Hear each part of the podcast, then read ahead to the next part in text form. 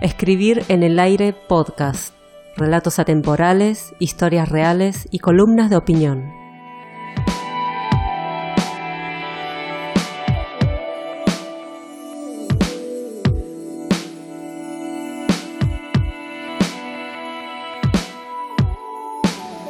Siempre fui de recordar los sueños, todas las noches, todas las mañanas que desperté. Hace diez meses que nos mudamos a España y todavía no he soñado con cosas de acá. En algunos de mis sueños hay un lugar que aparenta ser un hotel, una cabaña o una posada, y estoy rodeada de mi familia, de gente que conozco de Argentina. Pero hace poco soñé con mi mamá y estábamos las dos en New York de vacaciones. Paseamos por la ciudad repleta de personas, subíamos escaleras empinadas, atravesábamos una fábrica y nos acercábamos hasta un río a sacar fotos porque, claro, siempre hay agua en mis sueños. En un momento la invito a desayunar y recorremos muchas cafeterías, pero ninguna me gusta demasiado como para sentarme a comer. Hace frío, debe ser fines de otoño o principios de invierno. Finalmente encontramos un lugar cálido. Buscamos una mesa. Pido algo salado para comer ya que jamás como cosas dulces por la mañana. La mesera me trae un bikini, que aquí en Barcelona es un tostado de jamón y queso hecho con pan lactal. Es decir, una versión más berreta que el clásico Carlitos de Córdoba. Así es que el primer objeto español fagocitado por mis sueños no es la rambla, el chiringuito de la playa, las obras inconclusas de Gaudí o incluso el idioma catalán. Es un simple sándwich de pan de molde industrial, así como el que se hace uno en casa.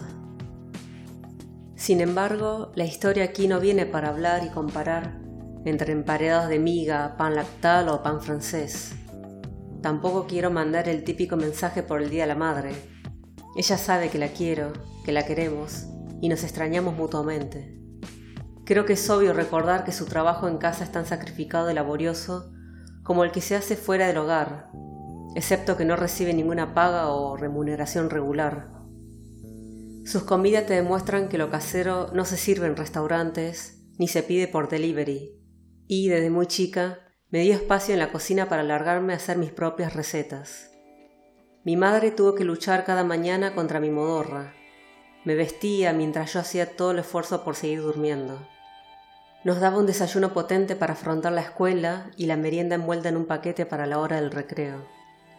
Cuando me iba a buscar, se escondía detrás de un árbol y aunque siempre supe que ella estaba detrás del tronco, me sacaba una sonrisa incluso si el día no hubiese sido muy bueno.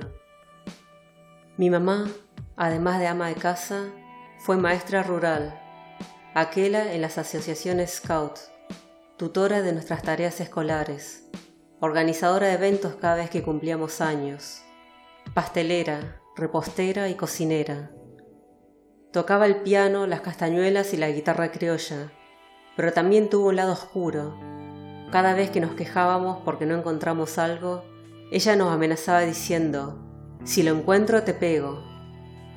Así pues fue una homicida culposa cuando una noche en que se levantó para ir al baño, pisó y mató uno de mis peces que había saltado de la pecera y, en otro momento, hizo sangrar a los pollitos que tenía de mascota, cortándole las alas para que no escapen. Sí, mi mamá fue esto y mucho más, pero la verdad es que nunca pude pasear con mi vieja en New York, como lo vi tan claro en mi sueño, aunque sí hemos estado en tránsito por el aeropuerto, junto con mi papá. Había llegado nuestro último día de vacaciones, el mismo viaje del episodio de la turronada que nunca fue. El taxi nos pasó a buscar por el departamento de mi hermano. Un chofer con guantes blancos, desde su asiento, abrió el baúl y la puerta trasera del coche. Metimos las valijas, entramos al taxi y salimos de esta estrecha calle sin vereda, como las que hay en toda ciudad japonesa, excepto en las avenidas. Era un sábado por la tarde de la última semana de febrero en la ciudad de Kobe. Llegamos al aeropuerto de Kansai y nos dirigimos a despachar las maletas. De allí tomamos un vuelo corto a Narita y ahí empezó el primer trayecto de un viaje largo, ese que cual máquina de tiempo retrocede unas horas en el reloj. Pero no llegamos a New York como estaba planeado, Malas condiciones climáticas, tormenta de nieve y vaya a saber qué otra cosa más hicieron que nuestro vuelo diera un cambio rotundo y terminemos en la ciudad de Los Ángeles. Vestidos como si viniésemos del Polo Norte, el golpe de calor y la gente bronceada con pantalones cortos fueron impresiones un poco fuertes, aunque no nos dio tiempo de aclimatarnos lo suficiente porque debíamos averiguar cómo hacer la siguiente conexión y no perder el tramo a Buenos Aires. El auxiliar de la aerolínea nos dijo que había lugar en el vuelo a New York y que no perderíamos el siguiente a Ezeiza, pero ya estaban embarcando y nosotros nos encontrábamos en la otra punta del aeropuerto más caótico de Estados Unidos. A punto de rendirnos y antes de buscar un hotel para pasar la noche allí, el hombre se interesó en ayudarnos y sin perder tiempo llamó a dos personas. Un tipo al que ordenó que recogiera las valijas y las enviara directo al avión que en pocos minutos partiría al aeropuerto de JFK, y una mujer afroamericana, guardia de seguridad, que se encargaría de llevarnos hasta la puerta de embarque. Ella buscó una silla de ruedas y nos preguntó quién se iba a sentar. Nosotros señalamos a mi mamá. Enseguida nos dijo que tomemos nuestros bolsos y mochilas y nos apuremos. Casi a las corridas atravesamos el interior de la estructura del aeropuerto, ese del que solo los empleados tienen acceso. A paso enérgico, la mujer nos llevaba a la delantera, y eso que ella empujaba la silla de ruedas con mi vieja sentada, muy cómoda ella, mientras a nosotros se nos caían las gotas de sudor por la frente. Cruzamos largos pasillos, nos metimos en ascensores de carga y por fin llegamos hasta la puerta donde ya estaban embarcando. La mujer, como si no le importara otra cosa que cumplir su misión, se metió en la fila pidiendo espacio. Nosotros la seguimos por atrás. Los pasajeros se corrieron y nos dieron lugar para pasar.